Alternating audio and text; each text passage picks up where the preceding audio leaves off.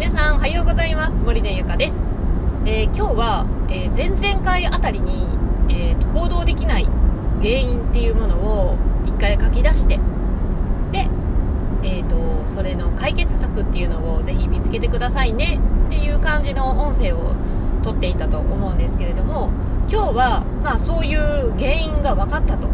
それでじゃあいざ行動をしようと行動し始めた人向けにちょっと音声を取っていこうかなと思います、えー、実はですねあの、まあ、行動をねしていくとぶつかる第一の関門っていうのがあるんですよ。それは何かというと自分の脳と戦うということです。自分の脳です。頭です。頭っていうか脳ですよね。これはなぜかというと何か新しいことを始めたり新しいこう学びを得たりとかね、まあ、とにかくいつもと違う何かアクションを起こしたりすると脳は何を思うかというと嫌がるんですよ。嫌がる。脳はこう変化っていうものを嫌がる性質があるんですよね。まあちょっと今日は脳科学的な話になっていくんですけれどもまあとにかく例えばダイエットとかね。じゃあダイエットを始めよう。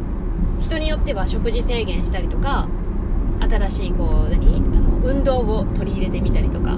まあいろいろ方法はあると思うんですけどとにかくいつもと違うことをするじゃないですか。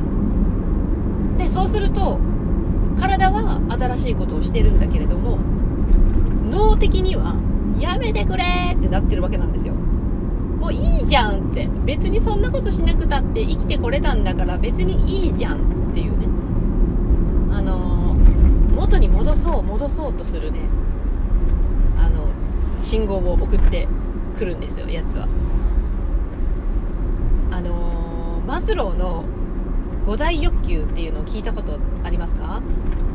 あのー、マズローさんっていう人がね あのあの、まあ、書いたその5大欲求っていうものがあるんですけどその人間の5大欲求の中の一つに、えー、生存欲求っていうものがあるんですよ。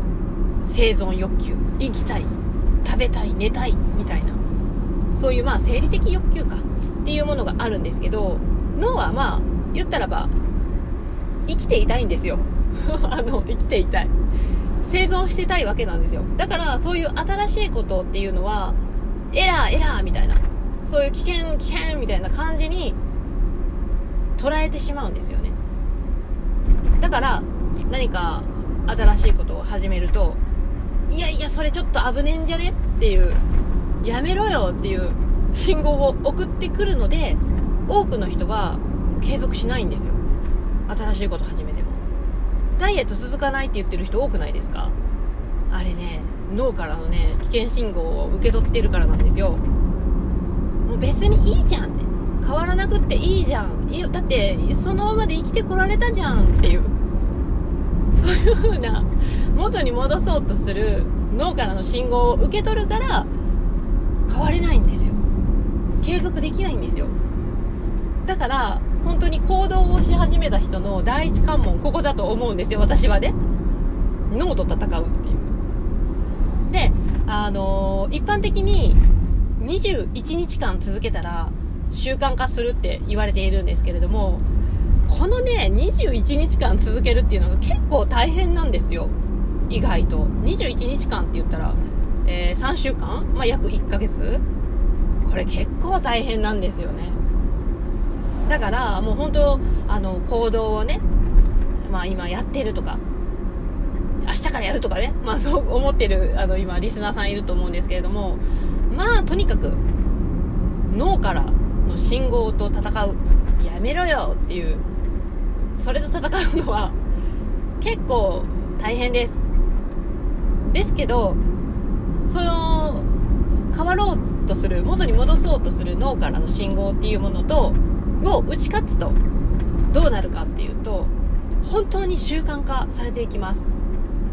あの私のラジオトークもそうなんですけど最初のね21日間っていうのは結構ね大変でした。あのなんかね最初はやっぱりやらなくちゃみたいなね、そういう21日間やらなくちゃっていうね、そういう感じだったんですけど、今は本当に習慣化されているので、当たり前かのように、あの、取れてるんですよ。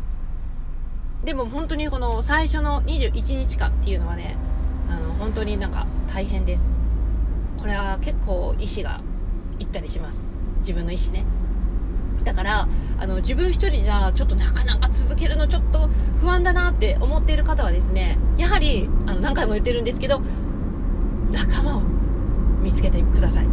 で仲間がね周りにいないなって感じる人は例えばこの曲聴いたらモチベーション上がるなとかそういうなんか曲であったりとか動画であったりとか音声であったりとかまあそういうものをねぜひ見つけて日々モチベーションを継続して脳からの危険信号に負けないようにしていてください。はい、ということで今日はあの脳科学的な話をちらっとさせていただきました。ということでね、ぜひ脳に負けずに継続を頑張っていってみてくださいね。はい、ということで今日の音声は以上になります。次回の音声でお会いしましょう。バイバーイ。